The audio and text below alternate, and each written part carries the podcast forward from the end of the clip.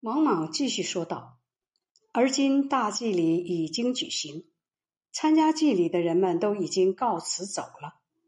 我说不尽最大的希望，希望各交付臣下讨论的奏章都停止讨论，不要上报，使我王莽能够尽力完成制定礼制、创作乐教的工作。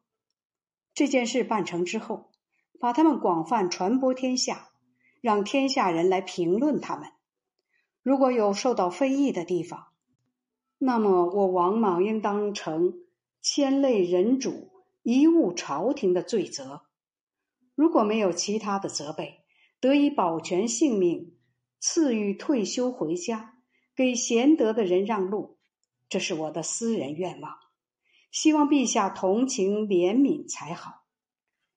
甄邯等人禀告王太后。下诏书说：“可以，只是安汉公的功勋德行光照全国，因此诸侯王、公卿、列侯、皇族、儒生、官吏、平民意见一致，连续守候在宫门前和宫殿前的院子里，所以交下了他们的奏章。诸侯皇族告辞离开的那天。”再次出现在宫门前和宫殿前，重新陈述意见。虽然明白告知解散，还是不肯离开。以后告诉他们，初夏将要实行这项赏赐，没有人不欢欣喜悦，高呼万岁，退去。现在安汉宫每次觐见，总是流泪磕头，说希望不给予赏赐。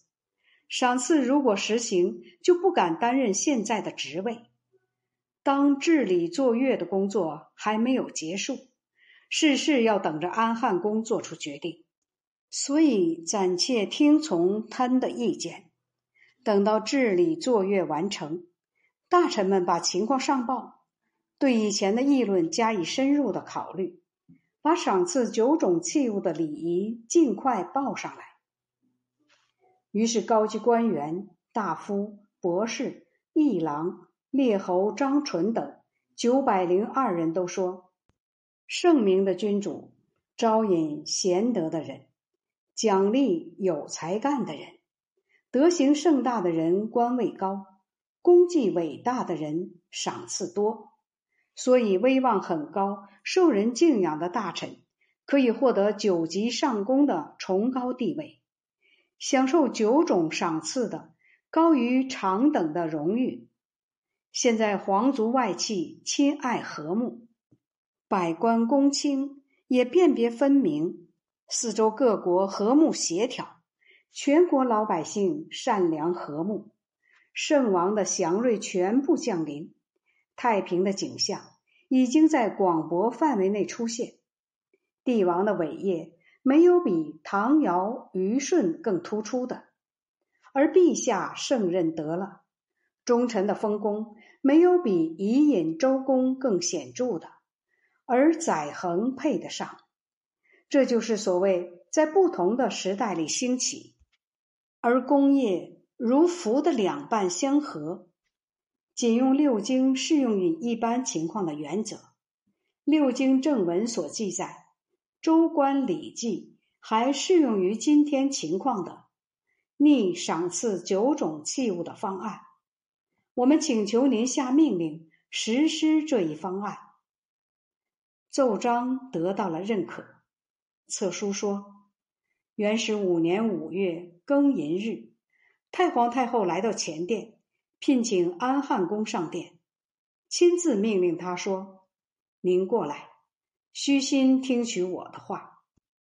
以前您侍从保卫孝成皇帝十六年，承先计策，竭尽忠心，建议严惩定陵侯淳于长，从而制止了祸乱，揭露了奸行，升任大司马，职责是在朝廷内辅佐皇上。孝哀帝登基，骄横的妃妾。想窃取太皇太后的尊号，坚定的臣子企图制造混乱。您亲自揭发高昌侯董弘的罪行，改正原定陶公王母亲超越名分的座位。自从这件事以后，朝廷大臣商议讨论政事，没有不根据经典的。后来因为有病辞去了大司马的高位，回到府地，被奸贼所陷害。回到封国之后，孝哀皇帝觉悟了，又把您召回长安。他临到病情更加恶化的时候，还没有忘记您。给您恢复特进的职位。这天晚上，突然政治风云变幻，国家没有君位继承人，奸邪的臣子充斥朝廷，形势非常危险。我考虑安定国家的大计，没有比您更合适的，因此把您引进朝廷。当天就罢免并斥退高安侯董贤，弹指一挥间。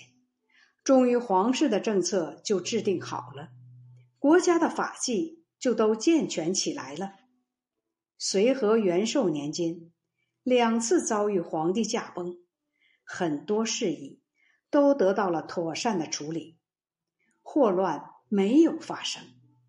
辅弼我五年以来，人伦关系的根本得以纠正，天文地理的位置得以确定，恭敬的祭祀天地。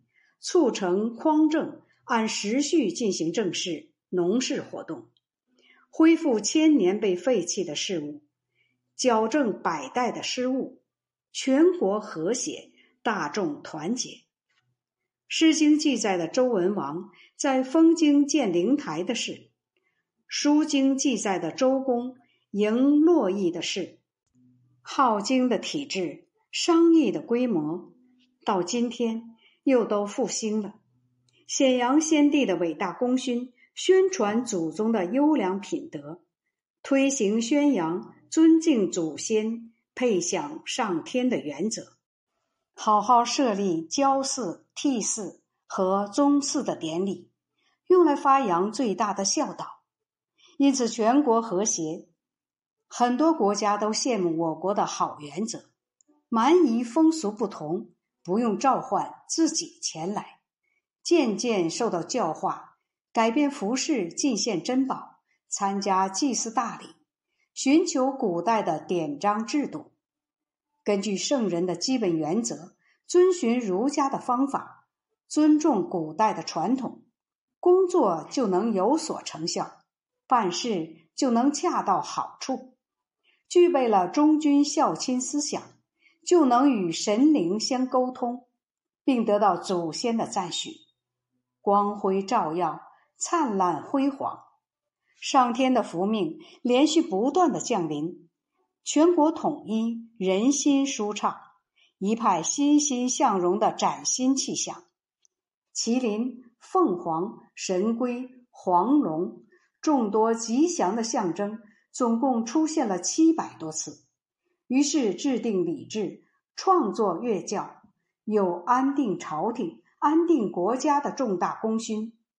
普天之下，都把国家的命运、人民的希望寄托在您的身上。官职担当载衡，爵位列于上宫。现在给予九种物品的赏赐，应当用来供奉祭祀，供给文武两种类型的用途。您所获得的殊荣，终于光耀您的祖先。呜呼，难道还不美好吗？